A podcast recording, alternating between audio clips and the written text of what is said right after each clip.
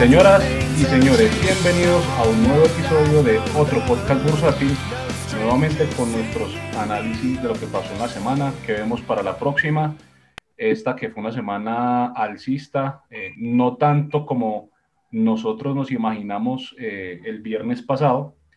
De hecho, eh, creo que el que más cerca estuvo al nivel del Colcap fue el flaco que puede cobrar el día de hoy, así como yo cobré la semana pasada. Aleluya. Aleluya, señor Flaco, muy bien, felicitaciones.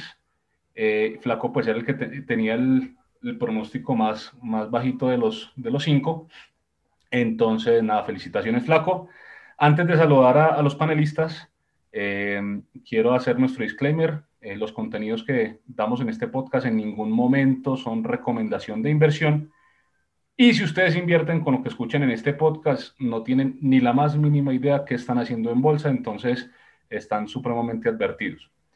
Eh, Igual este podcast tampoco tiene contenido, entonces tranquilos. Sí, bueno, pero a mí lo que me preocupa, estimado Janus, es que estamos, ya no estamos en el top 100, estamos en el top 80 de podcast financieros y, y, me asusta que nos escuche más gente. ¿O, usted no lo ha asustado? Estamos pisando, estamos dos puestos detrás de Harvard Business Review. No, no, triste, triste, triste. ¿Quién te conoce Harvard? yo, yo, creo que estamos haciendo las cosas mal. O sea, nosotros estamos tratando de que esta vaina salga del top 100 y estamos creciendo, entonces algo estamos haciendo mal. Pero bueno. No, eso es una señal contraria. La gente, nosotros le decimos que no nos escuchen y la gente más nos escucha. Así, así es. Psicología inversa. Bueno, rápidamente voy a saludar a los panelistas del día de hoy. Señor Janusiño, buenas noches. Muy buenas noches, muchas gracias. Una alegría estar de nuevo en otro podcast bursátil, que esté muy bien. Muy bien, ese, es el saludo que me gusta a mí rápido. Señor Flaco Acero, muy buenas noches. Caballeros, ¿cómo andan? Estoy por acá revisando si, el invitado me tiene bloqueado para pedir Gabela que me desbloquee. Si no, si no seguimos, ya vengo. muy bien. Señor Joan Ramírez, buenas noches. Buenas tardes, noches de viernes. ¿Cómo estás, Henrito? Muy bien. Y bueno, hoy tenemos un invitadísimo de lujo que lo, va a presentar nuestro amigo Joan, que fue el gestor, hoy, hoy es el canciller de, del podcast. Presente pues, don Joan, su invitado. Bueno, el invitado es un invitado muy especial, es el gerente de investigaciones de renta variable de Colombia y estoy de cumpleaños el señor Jairo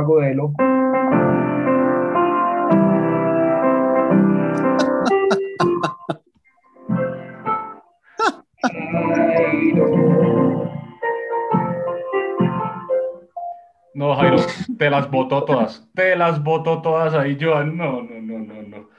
Bueno, bienvenido, Jairo. Muchas gracias, son. Muchas gracias. Oiga, flaco, y no, no, creo que lo tenga bloqueado. Creo que si he bloqueado a dos personas en Twitter han sido muchas. Te has demorado. Te has demorado en bloquearlo. Eh, eso, eso me han dicho varios. Bueno, muy bien. no, hay que tener paciencia, hay que tener paciencia que la, que, la, que, que, el mercado no ha estado como para que la gente esté muy contenta, la verdad. Sí, total. Bueno, eh, bueno Jairo, bienvenido a, otro podcast bursátil. Como eh, nosotros tenemos aquí pues eh, una metodología donde vamos revisando pues lo que ha pasado durante la semana. Pero antes de eso, pues le preguntamos a nuestro invitado su, su perspectiva, qué está viendo para las acciones en Colombia, qué piensa del mediano, del corto plazo, qué piensa del largo plazo, que en este momento, pues digamos que casi todo el mundo está muy alcista de largo plazo, pero contanos un poquito de tu perspectiva en el corto y en el mediano plazo para, para Colombia, que, que viene con, con, la BBC. Hermano, vea, yo le, yo le diría lo siguiente, en el corto plazo la visión nuestra es más de neutralidad. El mercado está muy barato y yo eso no lo discuto. Si usted mira valor fundamental está muy barato, si mira valor relativo, si mira price to earnings contra los pares de la región, somos el segundo mercado más barato, el más barato es Brasil, pero somos el segundo más barato, o sea que estamos bien. Si mira Price to Value, somos el más barato de la región.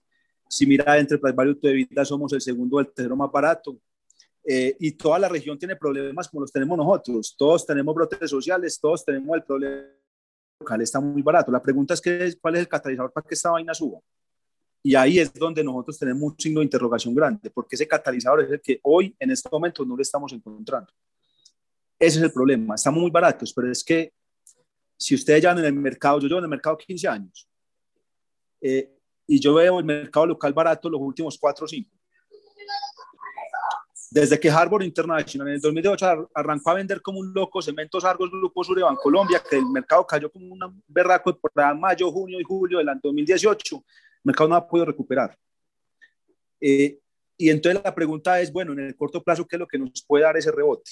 Entonces hay dos factores que vemos nosotros. Uno es que Fitch de una vez se pronuncia y quite la incertidumbre. Porque lo peor que hay en un mercado es cuando hay incertidumbre y la gente no sabe qué es lo que va a pasar. Porque cuando no sabe qué va a pasar, no toma acción. Y ustedes han visto los volúmenes y la liquidez del mercado las últimas semanas, que esa vaina viene para abajo. Veníamos de transar 120, 130 mil millones de post diarios, estamos trabajando de 70 mil, 75 mil y hay días de 60 mil millones. Entonces, ese catalizador, ¿qué creemos nosotros? Hombre, si Fitch toma una decisión que debe estar próximo a tomarla porque ellos dijeron, nos demoramos uno o dos meses, ya el, el, ministro de Hacienda dijo, la reforma la presentamos para el segundo semestre. Entonces la pregunta es, ¿qué va a pasar con la calificación crediticia? Ese es uno de los principales, de las principales incertidumbres que existen. Si no la mantienen, perfecto. Esta vaina debería arrancar porque digamos que esa incertidumbre de pérdida de grado de inversión se elimina del mercado y hay muchos inversionistas que entrarían a comprar y entraríamos, digamos, en una expectativa positiva. Ahora, si no la bajan, nos tenemos que preparar para dos semanitas volátiles, pero uno diría, ahí puede estar ya el punto de inflexión para que esta vaina realmente rebote. Esa es la primera. O la segunda, que la transacción Ecopetrol e ISA termine de definirse, para uno poder saber qué es lo que se va a enfrentar, para uno poder saber qué es lo que va a pasar. Si ustedes miran el comportamiento del mercado de acciones, desde noviembre del año pasado hasta enero de este año, era una hermosura. O sea, veníamos con un rebote fuerte, extranjeros entrando, persona natural entrando y entrando decididamente. Tercera semana de enero, presidente de Ecopetrol sale y dice, voy a comprar ISA y el mercado arranca a retroceder, porque ISA cae como un 12 o 15% y Ecopetrol se viene a partir otro 10 o 12%. Lo que pasa es que nos ha favorecido el precio del petróleo. Gracias a Dios nos ha favorecido el precio del petróleo y eso ha ayudado a que Ecopetrol se mantenga. Pero esa transacción hoy en día tiene a muchos inversionistas con la plata en el bolsillo esperando a ver qué va a pasar, esperando a ver si entra o no entra, qué es lo que va a pasar, si la transacción se va a hacer o no se va a hacer. Entonces, esos dos puntos creemos nosotros que han mantenido la incertidumbre en el mercado y por eso es que en el corto plazo, corto plazo pues hablando de uno o dos meses, mientras esa vaina se determina de, de como de, de, resolver, no vemos un catalizador claro que le diga a uno esta vaina para arriba. Una vez eso pase, bueno o malo, el panorama digamos que incertidumbre disminuye y ahí puede haber más soporte para que el mercado rebote. Eso es lo que nosotros estamos viendo al menos eh, en, los, equipos de estrategia y de investigaciones del Grupo Bancolombia. Pues yo creo que es de varios sectores, Jairo, porque también he notado pues que muchos, o, o lo, pues el Vox Populi es que todos los fondos están guardando sus ahorros para ese momento cuando salgan las características de la emisión para salir a comprar. Eh, hablando de esa emisión, vos por qué precio, sin comprometer obviamente a la firma con la que trabajas, crees que salga esa emisión?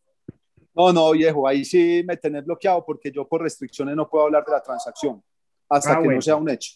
Entonces, no, de ahí, no, ahí sí no te puedo dar información, ah, pues no puedo dar una opinión. Si ustedes miran, incluso cuando la transacción se dio, nosotros pusimos a Ecopetrol restringida, precisamente porque lógicamente Banca de Inversión Bancolombia está asesorando Ecopetrol y pues por buenas prácticas internacionales nosotros tenemos que estar alejados. Lo otro es, igual no crees que es una acción que está cotizando con demasiado descuento frente a sus pares sectoriales, debido a que el año pasado con incluso un petróleo inferior, la acción estaba por precios de 3.200, 3.250.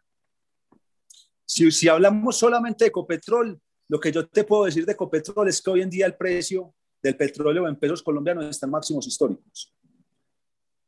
Y eso es lo que la gente, y eso es lo que mucha gente no, no, no entiende y no mira. Siempre miran el petróleo en dólares, pero comparen ustedes el petróleo cuando estaba en 110, 115 dólares por barril, o teníamos tasa de cambio de 1.800 pesos. Hoy tenemos precio de petróleo en pesos colombianos en máximos históricos y por eso es que los resultados de Ecopetrol del primer trimestre fueron de los mejores, de, de resultados corporativos del primer trimestre.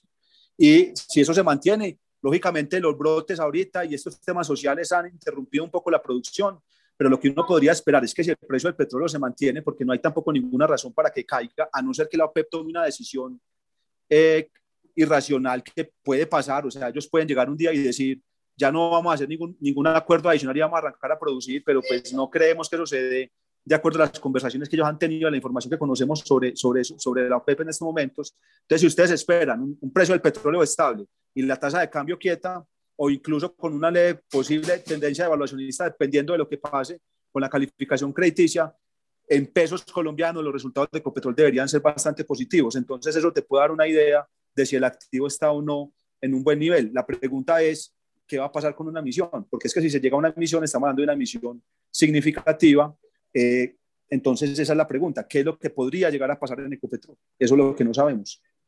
Llanos. Jairo, yo te pregunto sobre el tema que estamos viendo ahora, el tema social, el tema de seguridad, el tema del paro. ¿Qué perspectiva tienes tú sobre eso, sobre qué tanto eh, puede seguir afectando, hasta dónde llegará y qué tanto impacto pueda tener eso en el corto y mediano plazo en cuanto a la economía del país y a lo que podamos esperar en lo que queda el resto de año? Hermano, en la economía creemos nosotros que el impacto sí puede ser significativo. Ahora, no nos va a pues tirar el crecimiento económico de este año, porque el año pasado pues fue lógicamente por la pandemia un, un desempeño económico demasiado negativo. Entonces, pues como la base es tan bajita, este año vamos a crecer. Lo que pasa es que lo que hemos visto en los brotes sí ha parado fuertemente el desempeño que teníamos. O sea, la economía venía bien, la economía venía repuntando bien. Los indicadores que nosotros tenemos en Bancolombia, que son unos indicadores en tiempo real, porque nosotros manejamos, no recuerdo la cifra, pero es entre el 50 y 55% de las transacciones eh, por tarjeta de débito y crédito en el país. Entonces eso nos da una muy buena señal del consumo de los colombianos digamos que las cosas venían bien en popa, o sea, la economía se venía recuperando una tasa bastante positiva. Y lo que vimos en el mes de mayo es que prácticamente retrocedimos lo que habíamos ganado en el primer trimestre. Entonces, eh, los paros sí tuvieron un impacto significativo en el desempeño de la economía.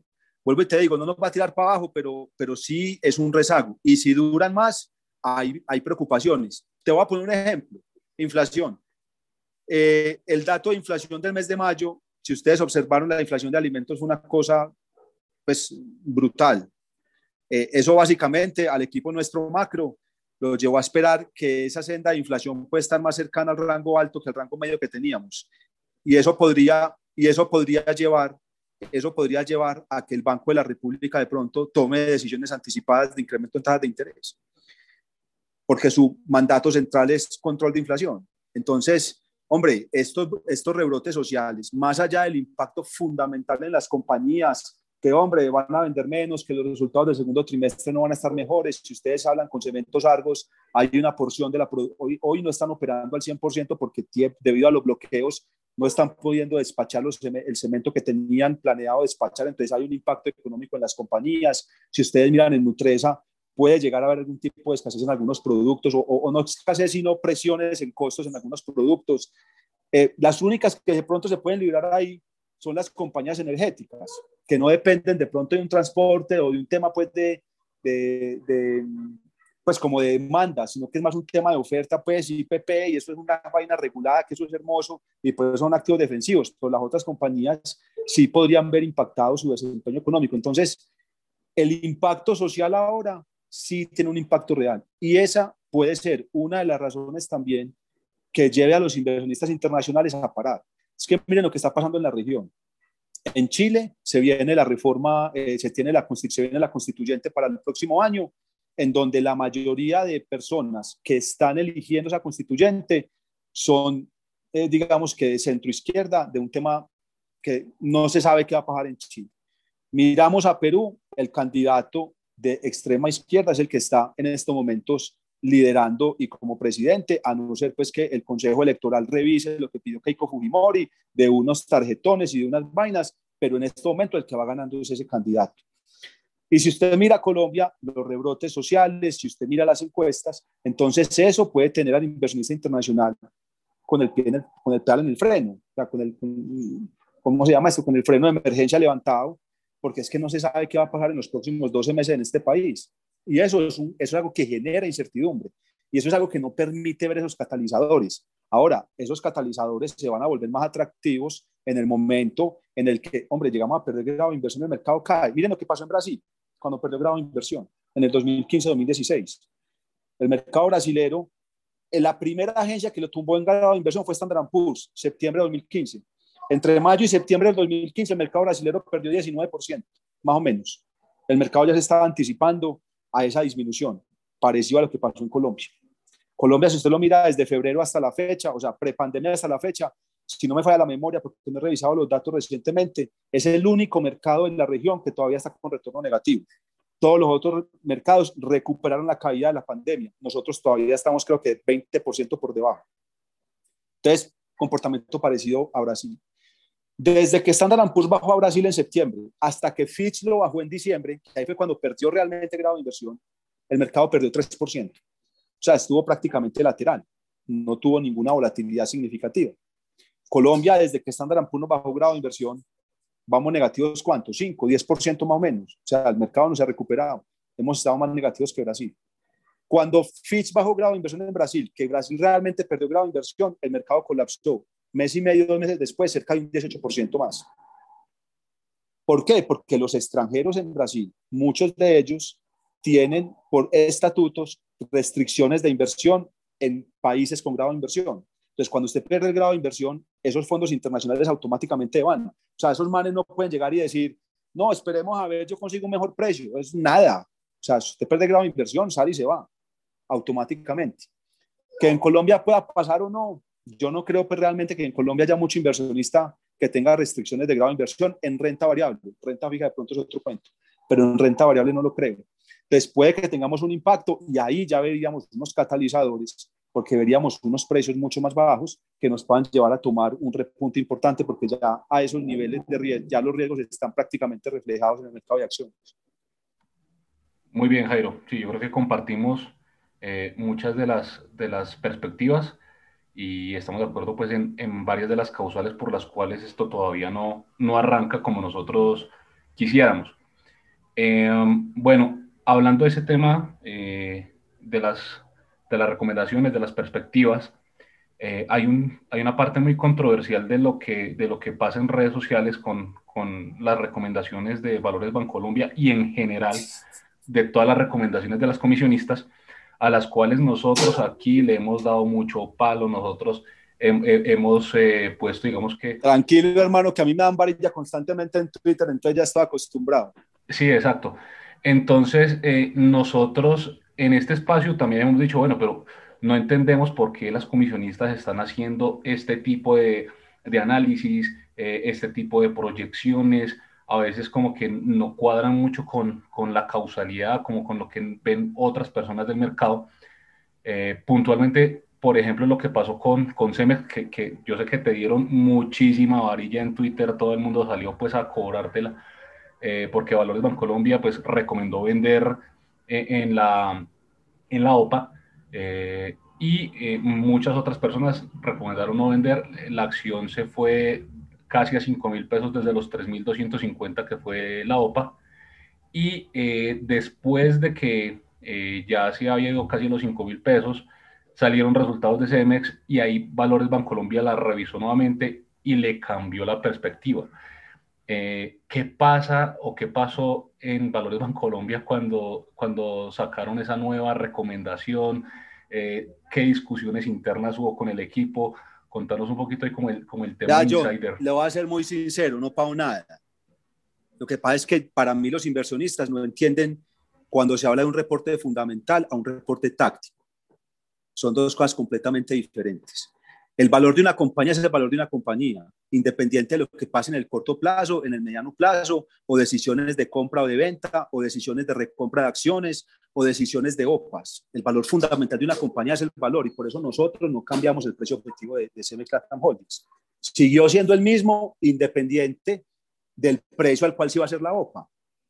Nunca lo quisimos cambiar y la recomendación fundamental tampoco cambió. ¿Por qué? Porque es que el valor de la compañía para nosotros es el que nos da el modelo no le metemos ni prima, ni le metemos descuento, ni le metemos factores. Eso lo tiene que meter el inversionista, porque el inversionista es el, que conoce su nivel de riesgo, su perfil de riesgo, si es largo plazo, si es corto plazo, si le mete factores si es G o no. O sea, ya el inversionista es el que decide qué factor le quiere meter a su modelo o a su precio objetivo para asumir X o Y riesgo. Nosotros no podemos asumir eso por el inversionista. Nosotros tenemos una modelación que es 100% objetiva, pare de contar. Entonces el precio objetivo no cambió. ¿Cuál fue el problema con Cemex Latam Holdings? Sale, sale Cemex a decir, va a haber una OPA con una prima de mercado, creo que era como el 20 o 25%, pero daba un descuento casi del 50% contra el precio objetivo nuestro.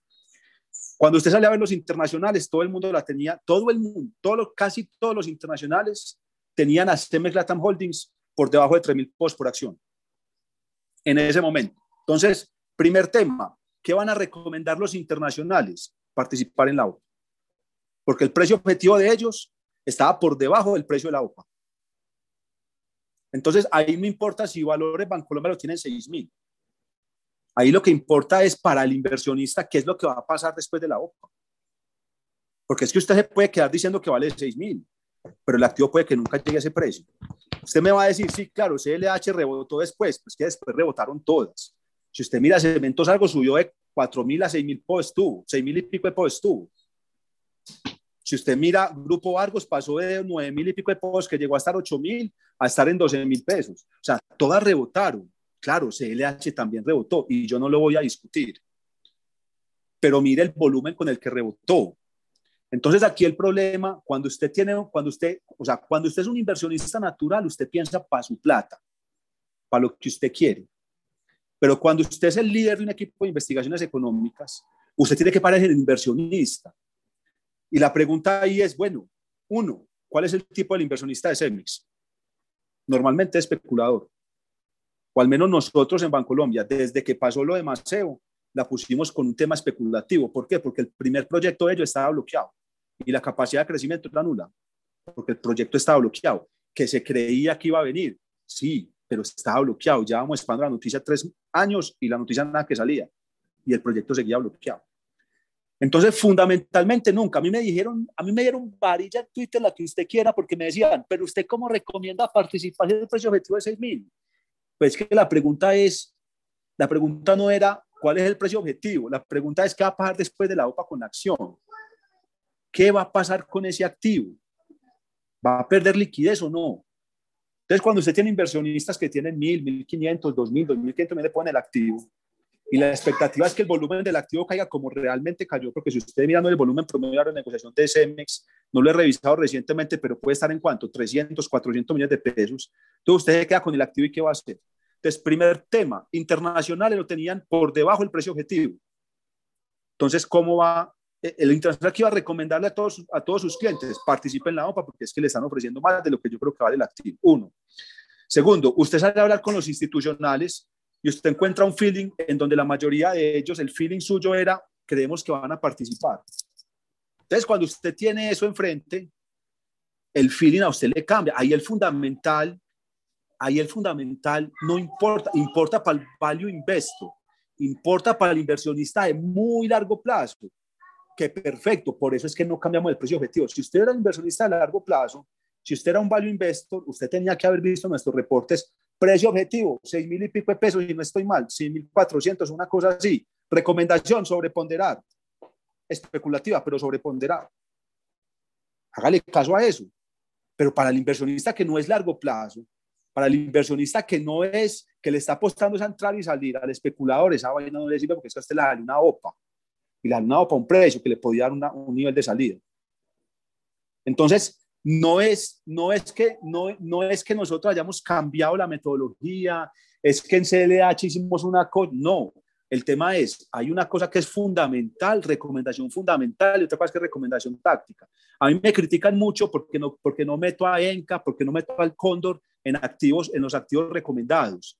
Pues yo no, el, el, Grupo Bancolombia, que esa decisión, empecemos porque la decisión de los activos recomendados no solamente es de investigación económicas, es investigaciones y estructuración de estrategia de negocios que mira un tema más de corto plazo. Nosotros miramos más el largo plazo, fundamental valoración, pero ellos miran más el corto plazo. ¿Por qué no metemos a Enca y al Cóndor? Está muy baratas. Si ustedes me preguntan a mí, Enca y el Cóndor son de los activos más baratos que hay en día en el mercado de acciones. Y tienen una historia bonita que contar, pero no tienen liquidez. Entonces me dicen, ¿por qué no lo meten en top picks?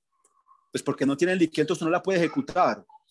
Entonces, eh, y, activos recomendados o top picks es, un, es algo que cambia mes a mes, o sea, es un tema táctico. Y para que sea táctico, usted tiene que tener liquidez para poderlo mover. Porque entonces yo que me gano con recomendarles a ustedes compren el Cóndor o compren Enca, si salen al mercado no la pueden comprar, no lo pudieron ejecutar, no la pueden ejecutar.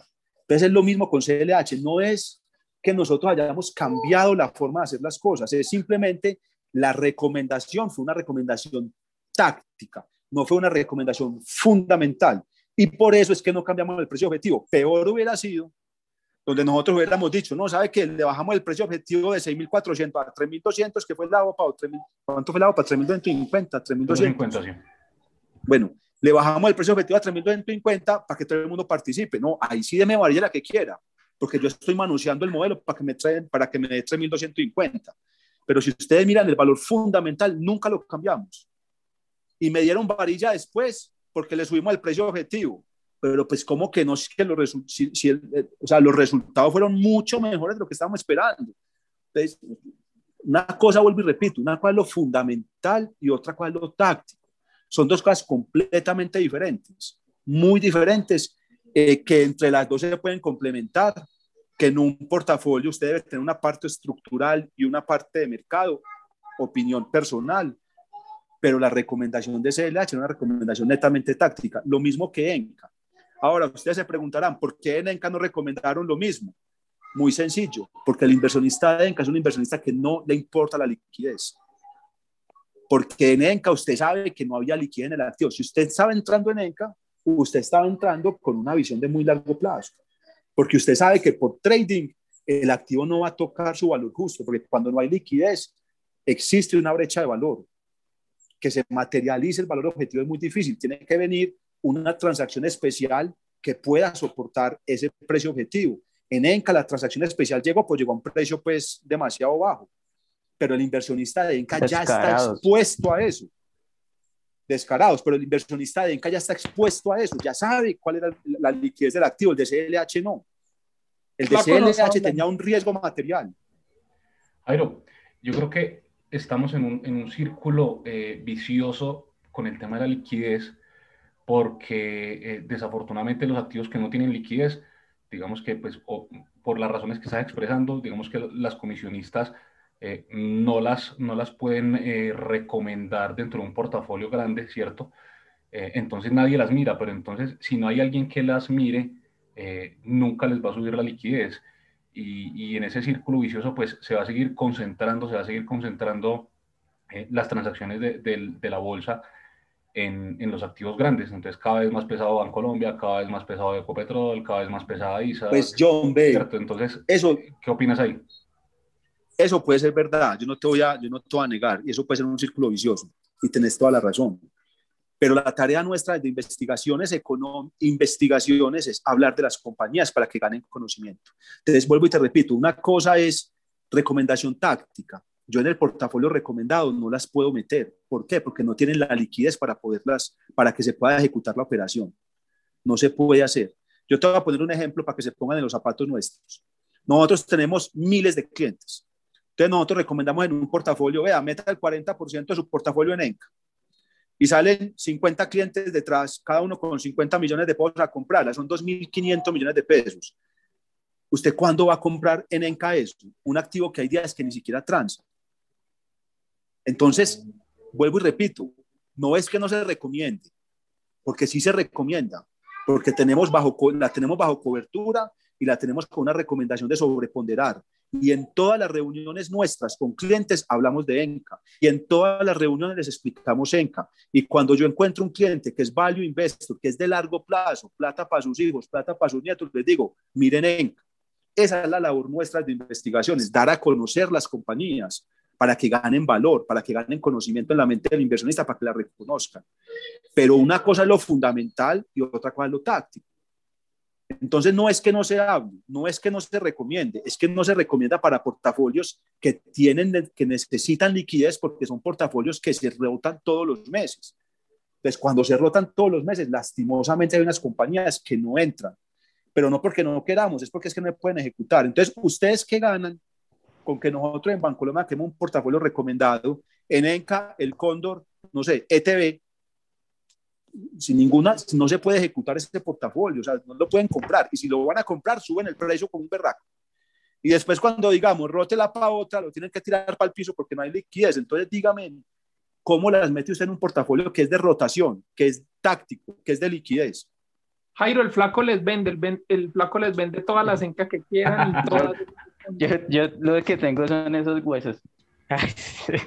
Ahora que hablaba, hablaba de Inca y el cóndor, justamente el martes nos levantamos con, con una noticia que Villa de las Américas se, se había sometido a reorganización.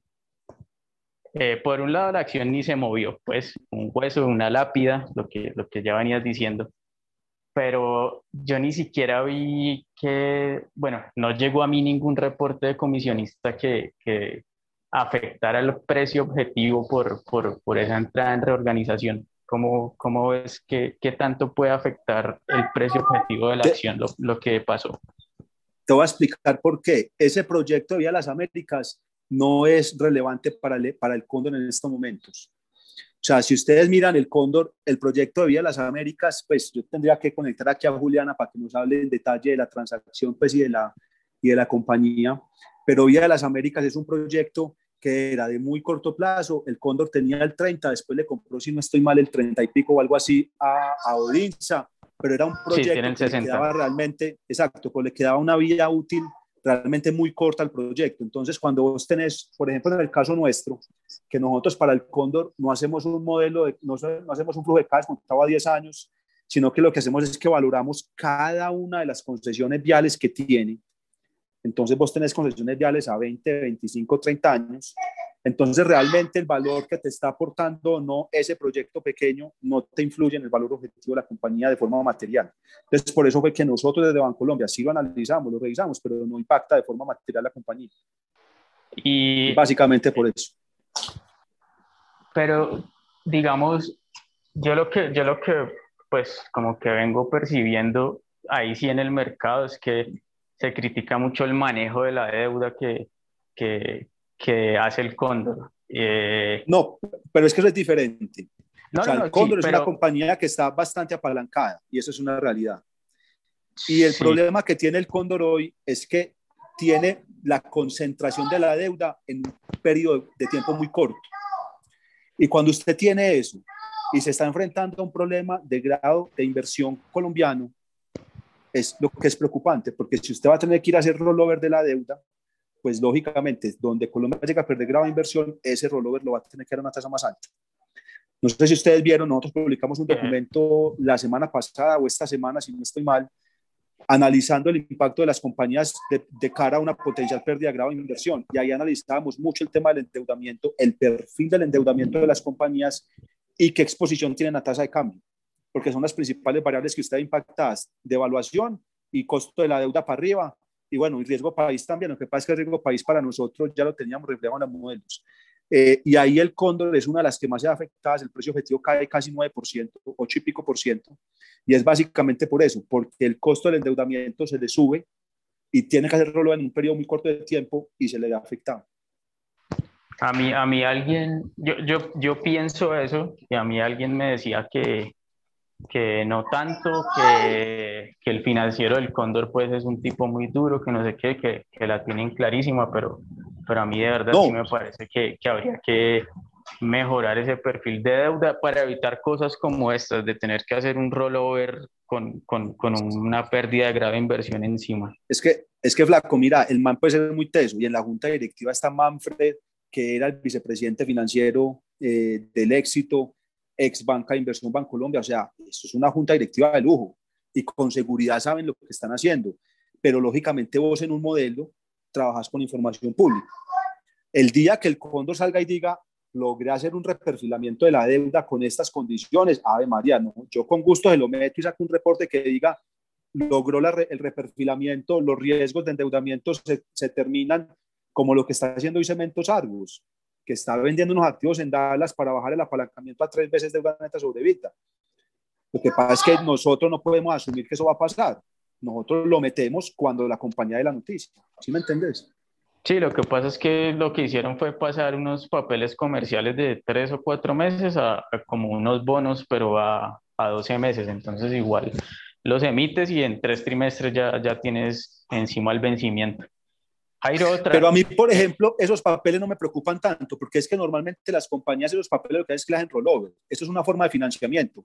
Y, y, para mí puede llegar a ser una forma de financiamiento casi que perpetua. Simplemente usted cada año vuelve y lo renueva, vuelve y lo renueva. ¿Cuál es el problema que es el que vos mencionabas? El próximo año, cuando lo tengan que renovar, si perdemos grado de inversión, con seguridad ese rollover va a ser más alto. Arriba. Jairo, y con concreto, todo el rollo que, pues todo el rollo que ha salido de Hidroituango, después que la Ruta del Sol, que esto, que lo otro. Eh, el que no la tiene dice yo me alejo de esto por tanto lío, pero el que la tiene es como acá hay valor y, y, como que estas demandas y estos procesos no van a terminar en nada. ¿La ves complicada o, o, te vas más por el lado que, que digamos, financieramente no va a ser algo que, que pueda llegar a, a poner en muchos problemas? Eh, yo, yo, nosotros la estamos revisando, la estamos revisando y estamos haciendo la modelación. Lo único que le puedo decir es que en estos momentos, eh, y con derecho a equivocarme, eh, para mí con concreto, Jairo Agudelo es una opción binaria. Es bueno, o sea, o la saca del estadio o no porque si la demanda de Hidroituango prospera, lastimosamente el patrimonio con concreto no da para lo que le está para, lo que le está pidiendo Hidroituango, o sea, es que es una bestialidad, la, demanda de una agua de locos. Entonces eso puede generar un, un, estrés financiero brutal en la compañía. Ahora, si eso no sale, el activo hoy está en unos precios, hermano, pues yo solamente le digo que hoy en día el activo está transando por debajo de lo que vale el pacto. No, o sea, que usted le está metiendo cero al valor de la construcción. ¿Cuál es el problema? ¿Cuánto es la demanda? ¿Sale o no sale la demanda? Entonces usted ahí lo que está jugando, usted ahí a lo que le está apostando es al resultado de una demanda. ¿Y usted qué va a saber esa vaina que va a salir? Eso es lo que nosotros no sabemos. No, además que esas demandas aquí en Colombia sabemos cómo eso es de demorado. Eso es un proceso gigante. Jairo, vení, pasando ya propiamente a mis vecinos, que yo vivo aquí cerquita de ustedes, a, a Bancolombia. Eh, los resultados trimestrales, trimestrales de la compañía fueron muy buenos, fueron mejores a los esperados por el mercado. Eh, deja una base comparativa muy sencilla para lo que viene. ¿Ustedes cómo se ven? ¿O vos propiamente cómo ves tu banco a futuro? Pero es que lo que yo le diga a Bancolombia, hermano, me lo van a creer. No, yo le hágale, diga, diga, diga, hermano. ya, hicimos el disclaimer que esto no es ninguna recomendación de compra. y, por eso y por eso tampoco cubrimos a Grupo de Suraján. No cura a mi papá y no cura a mi abuelo. Claro. Pero le, voy a pues decir, pero le voy a hablar de los resultados y del sector en general. El año pasado fue pues, brutal. De lo que es a futuro, pues, con ustedes. El año pasado fue brutal. Los bancos colombianos fueron muy juiciosos en sus provisiones. O sea, eso es de resaltar. Que se dieron varilla en utilidad neta, que los resultados se vieron afectados, sí, pero tenían que hacer la tarea de provisionar algo que no sabían que iba a pasar. Es que recuerden lo que pasó, muchachos. O sea, llegamos en, en marzo, cierre completo de la economía, un mes, empezaron ciertos sectores a salir, los que eran al aire libre, construcción y ciertas cosas, y de ahí para adelante seguíamos, seguíamos encerrados. Entonces usted cuando, se, cuando, usted se, cuando usted está en un banco y se enfrenta a esto y usted dice, bueno, entonces ¿cuánta gente me va a dejar de pagar? ¿Cuántas compañías van a dejar de pagar? Los bancos tenían que dar provisiones. Banco Colombia en un trimestre normal de una economía saludable provisiona entre 700 mil y 800 mil millones de pesos trimestrales. El año pasado, en el segundo trimestre, provisionó 2.4 billones de pesos, 3.5 veces más. O sea, es una bestialidad. A mí que me digan, pues, que banco logra soportar con resultados eso. No, o sea, los resultados tenían que ver mal. ahora. Porque a mí sí, eh, tocando ese tema específicamente de la provisión, porque esa provisión, o sea, saben que estamos en época de contingencia y todo, pero porque esa provisión me pareció, pues a mí, que fue un poco desmedida. No, no, no, no, no, porque es que a vos IFR, es que aquí ya no estamos hablando de Colombian Gap. Si aquí, si aquí vamos a revisar a Bancolombia contra los bancos que reportan en pesos colombianos, estamos llevados. ¿Por qué? Porque es que la superintendencia colombiana no le exige a los bancos que reporten en Colombia bajo IFRS. IFRS reportan quiénes? Da Vivienda, Grupo Aval y Bancolombia. Grupo Aval y Bancolombia porque tienen ADRs y Da Vivienda porque pues los pares también están reportando en IFRS. Entonces, si usted mira, si usted, si usted se mete en la Superintendencia Financiera de Colombia y mira los resultados de Bancolombia, esos resultados que usted está encontrando ahí que son, pues cuando usted se mete no a los resultados reportados por Bancolombia, sino que se mete a los resultados del sector bancario mes a mes, que lo reportan, esos resultados no son con IFRS. Entonces a mí muchos clientes me llaman y me dicen, pues que la utilidad neta pasó así, no, espera un momento, que es que eso no es IFRS. Eso es, colo primero, solamente operación colombiana, y segundo, no es con métricas IFRS, pilas. Entonces, IFRS a usted le exige varias cosas. Uno, usted tiene que mirar, usted tiene que dar un modelo de provisiones en donde mete pérdida estimada, cuántos se van a ir con morosidad de 30, 60 y 90 días, cuántos, cuántos pasan de riesgo tal a, riesgo tal. O sea, eso es un modelo, hermano, una cosa brutal. Y eso le da a usted un número de cuánto usted tiene que provisionar. Ahora, ¿qué es lo que puede pasar? Que ahí vamos a ver la visión del sector financiero.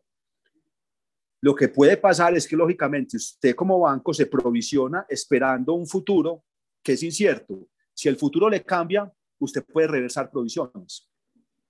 Entonces, si vos, por ejemplo, sos de los que pensás que los bancos provisionaron mucho, lo que vos podrías estar esperando es que en el segundo semestre de este año, ojalá con un, con un tema social ya controlado, con una reforma tributaria presentada y ojalá aprobada por el Congreso, con un crecimiento económico sostenible y sin estos bloqueos que paran y que siguen generando una cantidad de restricciones, entonces posiblemente los bancos puedan llegar a decir, ¿sabe qué? Vamos a, vamos a regresar provisiones.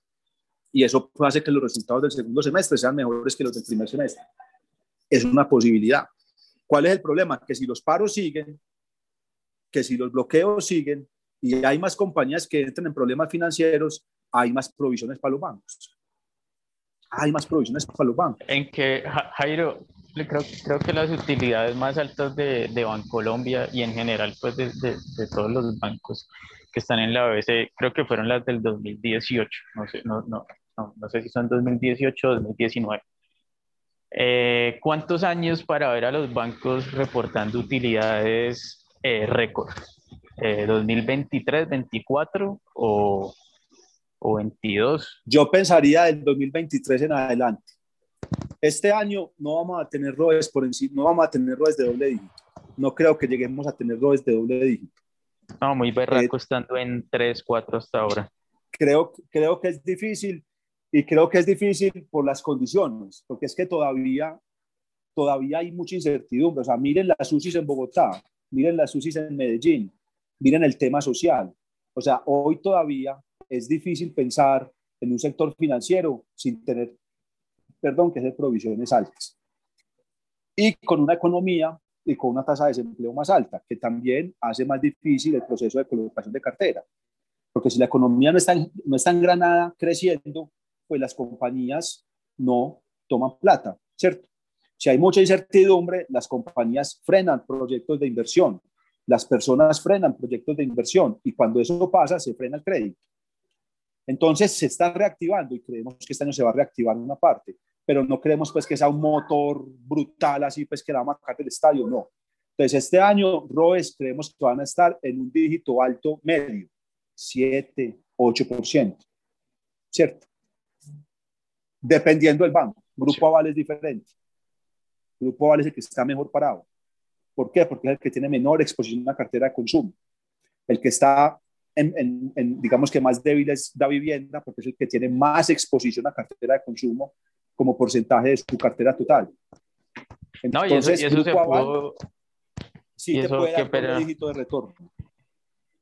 Sí, no, y eso, tenés y eso a Corficol vio... y tenés a Porvenir. No, y eso se vio porque Bancolombia y Sura mostraron mejores números que, que Da Vivienda y, y, Bolívar en este, en este primer trimestre. Entonces, sí, sí, sí va por ahí, por el rollo. Eh, lo, que yo te diría, Flaco, para, lo, lo, que yo te diría, Flaco, para concluir el tema de Bancolombia, el sector financiero, es que nosotros vemos un segundo semestre mejor que el primero, bajo unas condiciones lógicamente normales, o sea, una economía que no se vuelva a cerrar, una economía abierta, con una economía, eh, digamos que engranándose otra vez, ¿cierto? Eh, ahí veremos posiblemente unos resultados del segundo semestre mejores que los del primer semestre. Pero sí creemos que para llegar a niveles prepandemia va a ser cierre de 2022 o ya año 2023. Muy bien, Jairo. Perfecto. antes de, de, que terminemos eh, la conversación contigo, que sabemos que ya estamos como en el límite de tiempo que teníamos, eh, una preguntita que ya nos hace a todos los, a todos los eh, invitados, pero antes de esa pregunta, ¿qué opinas de lo que pasó con Avianca esta semana? Bueno, en general de Avianca. esta semana Avianca movió un volumen que desde agosto no movía y hay mucha gente que nosotros aquí lo hemos criticado mucho, que son digamos que 100% apostadores. Avianca todavía existe. Sí, exacto. Todavía, Yo también tengo una pregunta después de la de Janus. Todavía, sí, todavía, todavía está esa vaina, pero movió esta semana más volumen de los últimos, no sé, cinco meses, porque desde agosto no tenía un volumen tan grande. Ustedes me siguen dando en la llaga. Ustedes me siguen dando ahorita con CLA y con Avianca, porque esa fue otra que defendimos mucho, que defendimos mucho, la verdad. Creo que fuimos la firma de investigaciones que más la defendimos, porque vuelvo y les digo, nosotros no tocamos la modelación, o sea, la modelación a nosotros da lo que nos da. ¿Qué hacemos nosotros para cubrirnos un poco? Cuando vemos que es muy riesgoso, le ponemos el título especulativo, pero no le metemos primas ni cosas de esas. Nosotros no seguimos precios, nosotros buscamos valor de las compañías. Y para nosotros Avianca, antes de la pandemia, era un negocio viable, completamente viable, había logrado su estructura de apalancamiento, había logrado su, digamos que salir de ese bache que tenía, pero es que se le viene el coronavirus y todos los aviones en tierra. Eso puede ser el que me diga a mí que lo estaba esperando, ha dicho, ese man es un mago y que me diga la fórmula, porque pues, la verdad, nosotros no estábamos esperando eso. Entonces, eso cambia la visión y la compañía Chapter 11. ¿Qué fue lo que pasó ahorita? Recuerden que el año pasado en Avianca también salió una investigación en Estados Unidos, al parecer por unas malas prácticas o por unos temas de unos descuentos en unos tiquetes con unos directivos, salieron incluso algunos directivos de Avianca eh, que eran muy antiguos, salieron de Avianca y todo eso estaba en investigación bajo el Departamento de Justicia y la SEC. Y lo que sacó Avianca ahorita es que después de todo, o sea, en teoría eso fue un, hágase de cuenta lo que pasó con. Habían que es una investigación interna, encontró que eso al parecer estaba pasando y fue y le dijo al Departamento de Justicia en Estados Unidos para que ellos investigaran. Entonces fue como, vea, yo me di cuenta de esto, venga yo a investigar. Y al parecer lo que sacó Avianca es, investigamos y no encontró la SEC ni el Departamento de Justicia argumentos suficientes para tomar alguna medida en contra de la aerolínea. O sea, no era una práctica de Avianca. Entonces eso, lógicamente, le quita un poquito de riesgo a la compañía, porque eso podría ser una demanda adicional. Ahora, hoy Avianca sigue dependiendo de un todo y por todo de la salida o no de Chapter 11. Pero vuelvo y, les y yo les repito lo que dijimos en su momento. Cuando Avianca se metió en Chapter 11, que nosotros ya en ese momento decidimos sacarla de cobertura, le recomendamos a todo el mundo vender. Y es que hoy para nosotros Después de salir del Chapter 11, los inversionistas actuales quedan extremadamente diluidos. Con la propuesta que se presentó del Chapter 11, quedan extremadamente diluidos, tan diluidos que ese activo puede valer cero o, o, muy poquito. Entonces ahí es lo que ustedes dicen, apostadores, 100% especuladores, esa vaina es un casino que le quieren sacar plata en una semana, dos semanas pero ahí el riesgo es, apruebanle 550, la compañía se capitaliza, le meten la plata, emiten las acciones y se diluyen completamente los accionistas actuales. Muy bien. Eh, dale, Joan. Dale, eh, ¿cuál para vos ha sido tu mayor error y tu mayor acierto en bolsa de valores? No, este man. El mayor error apostar ya Bianca. El palo yo ya se lo he dado por Twitter. hasta que el mayor error que, era de Carolina ya, ya lo empecé a tratar más fácil. lo voy a decir a Caro, lo voy a decir a Caro que mil gracias. oiga, no vea. De la que lo libró. El mayor error, yo creo que fue haber defendido tanto a Bianca, porque si había unos riesgos importantes eh, y por más que uno en los reportes escriba que es un activo riesgoso, que es un activo especulador, muchos inversionistas no entienden esa vaina y no tienen el perfil de riesgo, pero aún así le entran al activo. Y después, hey, venga, pero usted me dijo esto, venga, pero es que usted leyó que era especulativo. Entonces, yo creo que el, el, el, error más grande, hermano, la verdad, ha sido eh, recomendar a Bianca sin estar del otro lado, o sea, sin pensar en cómo el inversionista está recibiendo esa información. Y por eso es que nosotros hemos hecho cambios en las recomendaciones. Si ustedes miran, ya no es compra, venta y mantener ya es sobreponderar, neutral y subponderar. Estamos pensando en hacer cambios adicionales, tratando de que el inversionista, cuando nosotros les decimos algo, realmente entiendan lo que les estamos diciendo. Porque hay muchos inversionistas en donde la educación financiera todavía es baja y entonces entienden las cosas por donde no es. Y ahí creo que tenemos que mejorar. Hablando de inversionistas, vos ves que el volumen realmente en Colombia las personas naturales cada vez le tienen pues debido a lo que pasó con Rubiales, lo que pasó con Interbolsa, mucha gente le, agarró, le agarró miedo a la bolsa de valores. Desde Valores Bancolombia, ¿qué se está haciendo para atraer y mantener al inversionista natural? ¿O ustedes no les interesa o les gusta más es el corporativo? No, si ustedes observan, nosotros tenemos toda la pirámide. O sea, en Valores Bancolombia está toda la pirámide del mercado de acciones. Tenemos clientes chiquitos, medianos, pymes, grandes, inmensos, eh, de estratosfera, lo que ustedes quieran, como ustedes lo quieran poner. Eh, lo que nosotros hacemos es, o sea, lo que tratamos nosotros es, uno, que el inversionista tenga un portafolio diversificado. Hace poco, por ejemplo, eh, alguien me decía en Twitter que había estado en una charla de valores Banco Colombia y que se había quedado con la idea que le estábamos recomendando sacar toda la plata para afuera y vender acciones locales. esa no es la idea. La idea es que tengan un portafolio diversificado. El inversionista colombiano, muchachos, nosotros en Banco Colombia, 95, 98% de los portafolios están 100% en Colombia. Eso no es bueno desde un punto de vista de diversificación. tienen que tener una porción de su portafolio expuesto a mercado internacional. Eso es coquito. Eso es diversificación de riesgo. Eso es teoría básica. Eso no quiere decir que no estemos recomendando el mercado de acciones. Pilas. Eso es muy diferente.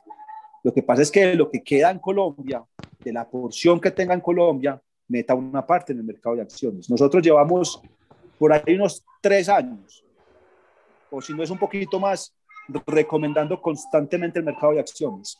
Desde que el Banco de la República empezó a bajar las tasas duro, que la renta fija dejó, dejó de ser atractiva, todas las reuniones que yo tengo con inversionistas, todas las veces les digo, hay una, una oportunidad, hay una oportunidad.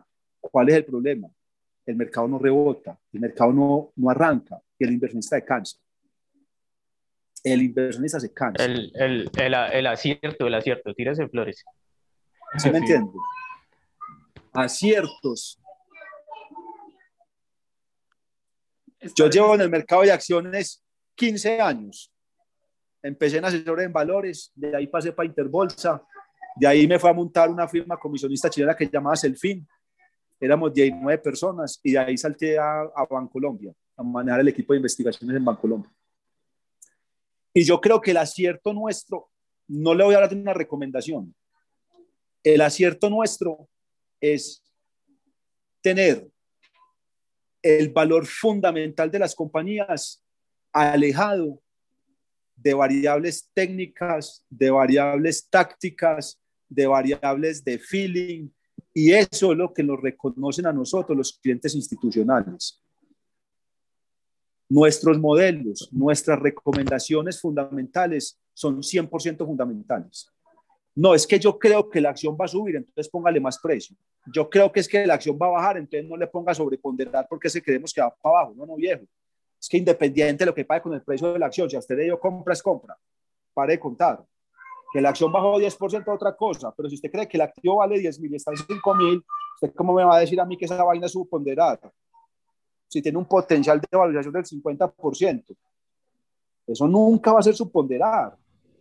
Otra cosa es que no se materialice. Y eso es, y eso es general en el mercado, pues uno, uno ve mucho eso. Entonces yo creo que el mayor acierto, el mayor acierto, la verdad, es que nuestras recomendaciones están completamente permeadas, o sea, están completamente bloqueadas algún tipo de sesgo de visión.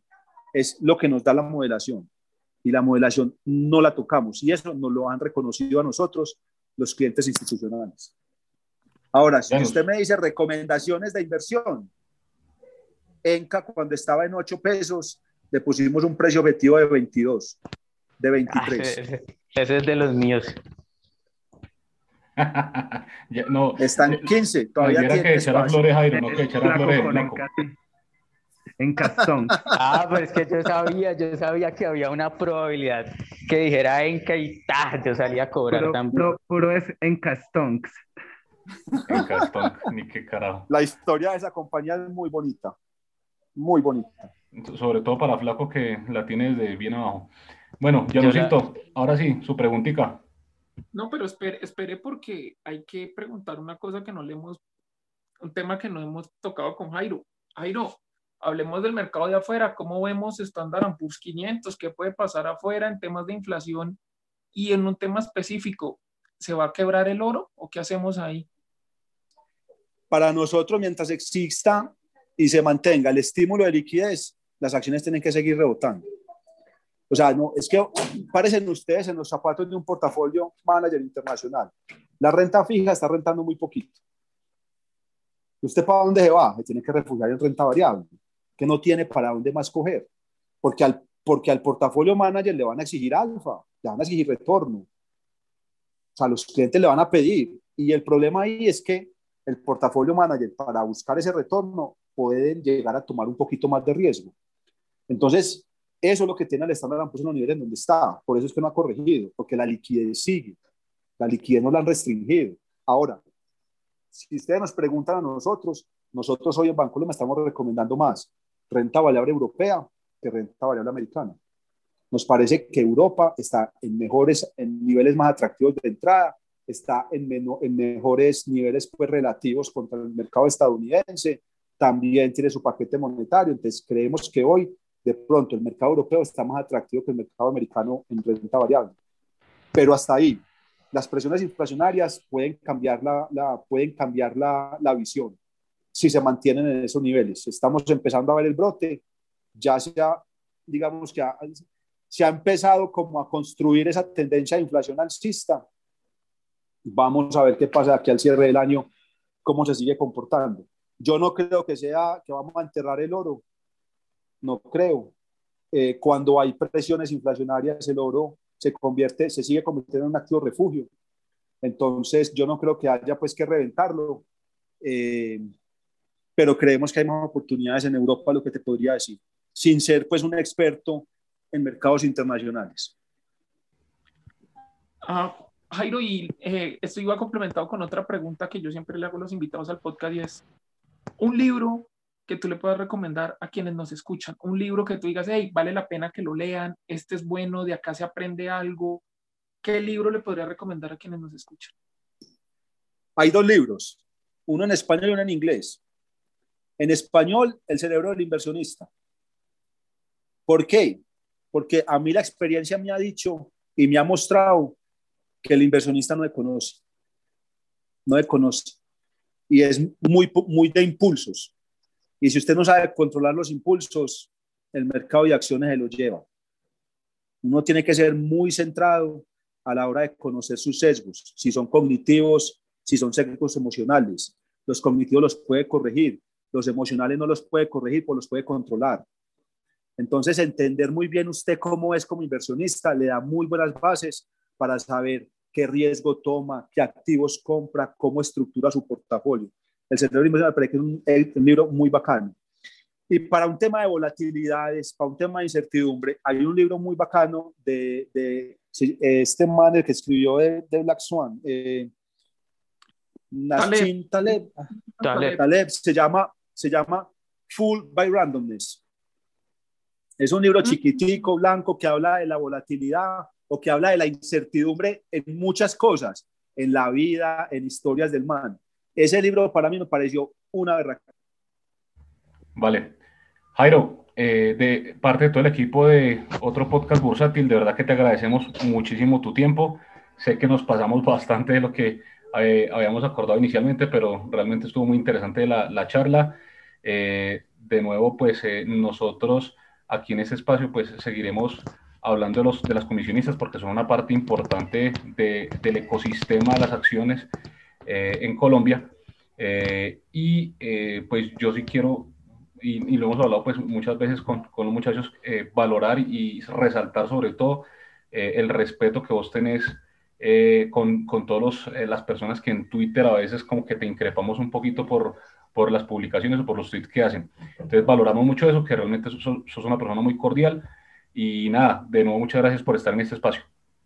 Gracias por Muchas gracias, espero que, que, haya sido una charlita bacana, que, hayan, que les haya dejado información útil y pues me vuelven a invitar más adelante. Claro, chévere el espacio. Muchas gracias y que, que disfrute, termines de disfrutar tu cumpleaños. Un abrazo. Vale. Bueno, feliz tarde, que estén bien. Tarde, hasta luego. Este fue el primer segmento de otro podcast bursátil.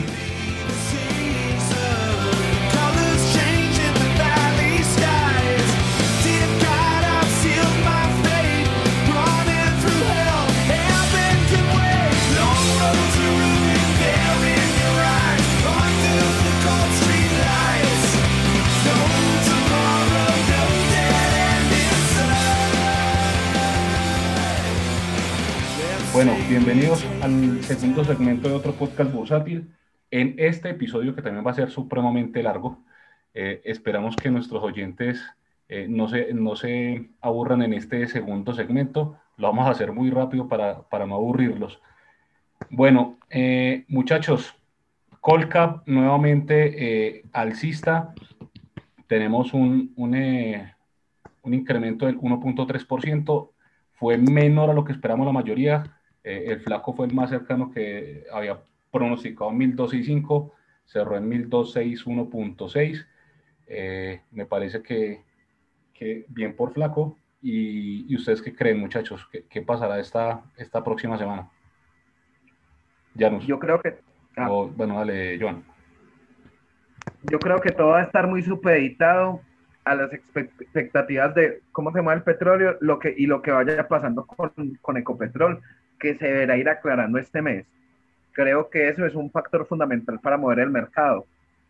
Creo que también mucha parte del miedo ya está disipado pues de las protestas y eso. Habrá que ver cómo se va moviendo el país con respecto a eso, pero creo que gran parte del miedo ya está totalmente descontado. To the moon. To the moon. Bueno, Flacos, ¿qué pensás? Eh, que saludos de Argemiro, que el tercer pico de la pandemia ya se acabó. Eso, que, que cuál pandemia dijo. Eh, no, en línea, en línea con, con, lo que decía Joan. Eh, petróleo, mirar a ver qué pasa con los 72 y los logra romper y, y, y, mientras no salga la emisión de, de Ecopetrol, yo creo que vamos a estar ahí por los 1260, creo. Si suba, igual que suba porque, porque pues ya estamos invertidos. Muy bien. ¿Y Janus? Eh, yo creo que podemos seguir viendo un rebote, falta ver qué tan potente sea, pero yo creo que ya hicimos un piso. Gracias. Muy bien. ¿Será? Bueno, esperemos que sí. Rápidamente, nuestras bottom movers de la semana. La acción que más cayó, la acción de ETB con el 3.3%, cerró en 206. Eh, la acción de éxito cayó un 2.2% en 11.790. Eh, Janus y, y Joan, ya están asustados o, no, les pesó no vender en los 13,500? ¿Ustedes qué? Ábrale el micrófono al señor Ramírez Joan, que yo casi no puedo hablar porque estoy por llorar. no, para mí no, sigue, estando la cosa muy clara con éxito, o sea, todo depende de, lo que pase pues con la OPA. Vea que tenían que salir, eso pues como no puede estar en los dos episodios de los viernes pasados, vea que supuestamente iban a salir a vender un cajonado de éxito, no lo hicieron ¿por qué no lo hicieron? Ahí es un muy buen interrogante. Yo creo que realmente la compañía vale más de 23 mil pesos, pues que los paguen por ellos o no, eso es otra cosa, pero sigo estando muy tranquilo con mis éxitos, esperando. No hay ningún Debe ser que no vendieron porque no estábamos nosotros para comprarles. Yo creo, yo creo, probablemente. Eh, sin embargo, yo creo que la, la, compañía les dio a algunos la oportunidad de salir sobre los 13.500 eh, saludos al, señor Jairo Vélez por ahí que se votó un, un tweet donde, donde, o un mensaje donde eh, el hombre que conoce mucho de retail dijo que él no veía viable lo de Sencosud y bueno. En fin, eh, La siguiente bottom mover con el 1.7%, Grupo Energía Bogotá, cerró en 2.380. Algo de, de HEP. Nada. Lo mismo, que, lo mismo que dije la semana pasada, creo que por ahí por 2.300 hay que ponerle el ojo. Empezar pues a mirarla, ¿no? No ir a comprar a la loca, pero vale la pena mirarla. No la sigo. Listo. Bueno, vamos ahora con las top movers de la semana. Eh, aquí hay varias candidatas de las que tenemos que, hablar un poquito. Con Jairo hablamos un poquito de, Avianca, pero eh, esta semana pues incremento del 59%, cerró en 270, incluso estuvo cotizando por encima de los 300 pesos. Eh, como hablamos con, con Jairo, pues esos volúmenes no se veían desde octubre del año pasado eh, ¿Ustedes qué creen que hay ahí dentro? ¿Un apostador de caja grande? Eh, ¿Hay fuga de información? ¿Ustedes qué creen ahí, muchachos? Es primero, que todo, ah. primero que todo, un saludo para el capitán Juan Pablo Gómez, que él metió todo el portafolio en Avianca como a 70 pesos. Gurú. Creo que Néstor también por ahí tenía algo, o Leider, yo no sé. Saludos para ellos. Dios mío. Pero sí, sí la están haciendo pues yo pienso lo mismo de siempre, pues ahí no hay valor, es basura y cualquier cosa que pase con ella es netamente especulativa. Bueno, pero nadie cree que hay información filtrada ni o, o, o que entró un apostador grande ahí o, que justifique ese volumen, que especulen un poquito. Es, es mera especulación lo que hablamos con Jairo, o sea, la solución que haya tiene que ser con una dilución de los actuales accionistas. ¿Qué más va a haber en Avianca? Pues hermano, no hay otra cosa, o sea, no hay un patrimonio por uno decir, es que por este lado esto justifica un precio de 200 o de 300 pesos por acción. No, y si los van a diluir, pues qué más, o sea, ¿qué otra opción le va a quedar a la gente? No, pues en algún momento eh, alguno le va a estallar esa granada en la mano y pues, como dirían por ahí, sorry, porque qué más. ¿Hay alguna posibilidad de que Avianca vuelva a tener patrimonio positivo sin que llegue un nuevo inversionista y diluyan a los viejos? O sea, matemáticamente hay posibilidad de eso, yo no la veo. No, yo tampoco veo eso. Entonces, pues por eso, pero sí le tendrán que estar apostando a eso, porque si no, ¿a qué le apuestan? Porque no mm. sé, ya meterle 2.500 millones a, al casino, pues tiene que ser un portafolio enorme por no meterle esa plata. Está bien el que le meta 10, 20 millones ahí por, por ponerse a, al rojo o al negro, pero, pero ya con 2.500 millones, sí, yo digo que alguien sabe algo, pues, o, no sé.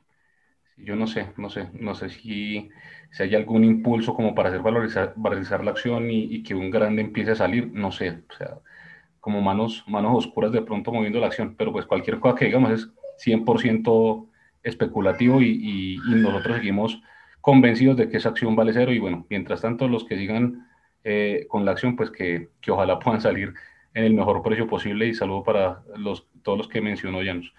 Bueno, la siguiente acción, eh, tomo verde de la semana, la acción de Corfi colombiana, cerró en el 6.1% en 24.100, eh, muy buena recuperación esta semana, muy bien eh, los que tienen Corfi colombiana, tanto la preferencial como la ordinaria que le sigue con el 5.7% cerró en 30.200. Eh, sigue Grupo Argos con el 5.2%, cerró en 8.520. Eh, esta acción sin duda estuvo muy golpeada pues hace tres semanas y ha venido pues como en una recuperación interesante. Y luego una que a mí me gustaba mucho hace 10, 12 años, Canacol, se cerró en el 3.5%, 10.450 pesos. Esos 10.000 siempre han sido un soporte de esa acción. técnicamente se mueve muy, es, es como más o menos predecible. Y bueno, ojalá los que la tengan pues le estén haciendo buenos trades. Luego Grupo Nutresa con el 3.3% cerró en 22.400 y con concreto 3% cerró en 412 pesos. De ahí en adelante pues está más o menos eh, a la par con, con el Colcap. Si acaso, eh, por resaltar, pues Ecopetrol cerró en 1.5% en línea con lo que subió el Colcap. Bancolombia el 1.2% en línea con lo que subió el Colcap. Eh, y Grupo Sur la preferencial que cerró en 2.2%, cerró prácticamente un punto por encima del Colcap, seguimos generando alfa eh, medio Twitter financiero bursátil. ¿Alguna opinión de estas acciones, muchachos? ¿O pasamos ya ahora sí al, a la sección más esperada de todos los oyentes?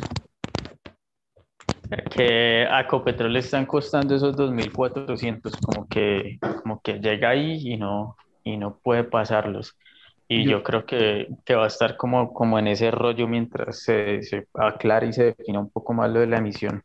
No, yo creo también que hay, hay, fondos pues, o personas interesadas de que tampoco suban y baje mucho para más o menos mantener tal vez la emisión por estos precios para obtener un descuento significativo versus pares sectoriales y versus lo que está el precio del petróleo en dólares y tanto en pesos como lo dijo Jairo en la entrevista. Ahí, ahí, estamos haciendo con Ecopetrol un, un triple techo en ese 2400. Lo que yo les digo es, se rompe eso, mejor dicho, ahí sí to the moon y de hecho pues el Colcap, porque gran parte de, de, lo que frenó el Colcap esta, esta semana pues fue, fue esos 2.400 de Ecopetrol. Eh, bueno, yo esperaría pues que esta semana los, los, vuelva a pelear, señor Llanos. Tengo noticias de un grande que ha estado comprando la ADR de Ecopetrol y de Bancolombia duro, o sea, sea, Cuente pues, ¿cuál grande? No, no, no, yo no puedo, yo no puedo filtrar esa información. él puede generar ese rompimiento. rompimiento, ni qué carajos. Vea que... Yo supe que también compró Tecnoglass. Ah. Uy. Entonces sí, ahora sí les creo que va a romper eso. bueno, señores, eh, para cerrar este larguísimo podcast, eh, nuestras predicciones para la próxima semana. Antes de, de las predicciones, eh, para los eh, oyentes que, que, siempre arrancan por aquí, que se saltan todo el contenido del podcast para, para escuchar solamente las proyecciones, bueno, quiero mandarle un saludo a nuestro amigo Ramiro Ochoa, que, que es el que primero nos escucha siempre, ya nos está mandando tweets mencionando que, que siempre escucha el podcast, tan pronto lo publicamos. Saludos para él. Es que Ramiro no duerme. Ramiro no duerme mirando Bitcoin. Yo creo. Bueno, muy Debe bien. tener esos ojos láser, mejor dicho. Rojísimos. Listo. Proyecciones para la próxima semana, señor Ramírez Joan. Pero, pero haga la pauta. Esto es con el patrocinio de Inversia. No, con el patrocinio de Investia, dijo Quique. No, me, no, me, hablen de politiqueros acá. Se me, se me cayó un ídolo ya con eso. Saludos para Alex. Bueno, eh, Joan, pronóstico de la próxima semana. Eh, no, yo creería, quiero creer que vamos a seguir subiendo. No sé hasta cuándo dure el rebote, pero creo que de la mano del petróleo eh, y, y de, de Bancolombia también, o sea, deberíamos ir, ir subiendo. No creo que vamos, ya vamos a subir a un pace tan rápido, pues como, como, vienen como, como veníamos antes, pero sí creo que, que iremos subiendo de a poquitos hasta que esto se aclare lo de Ecopetrol y ahí sí, to the moon. Yo bueno, enredador, póngale pues nivel. Fue madre. Cerró esta semana en 1260, ¿en cuánto fue que? 1261,6.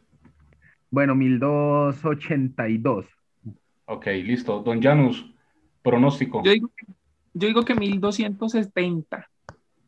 Ok, eh, poquito, muy poquito esta vez. Flaco, su pronóstico. 1260. No, apegados. Argemiro, 1050. Saludos a, ah, Argemiro y a Paguan que no 1900. Como dijo el... el... Paguan, 4500. Como dijo el panelista anterior. Bueno, eh, yo entonces creo que va a ser el más arriesgado entonces esta Ah, bueno, estoy de acuerdo con lo que dicen los otros panelistas. Y mi pronóstico va a ser 1290, muchachos. Yo voy un poquito más arriesgado que todos ustedes esta semana. Listo. Señores, muchas gracias por, por estar eh, nuevamente en este episodio. Eh, esperamos que, que, salgamos rápido el top 80, de verdad. De verdad que eh, necesitamos descansar, muchachos. Debemos recuperar nuestras vidas. Hay ver a la gente si meten al top 50 porque del top 50 empezamos a cobrar el podcast. Ahí verán. Buena idea esa, James. Ah, ¿Quién va a pagar por esto? Sí, no, no crea yo, yo, al principio pensaba quién va a escuchar esto y vea, vea cómo vamos. Bueno, señores, muchas gracias por su participación y con esos maravillosos panelistas, esto fue otro podcast bursátil.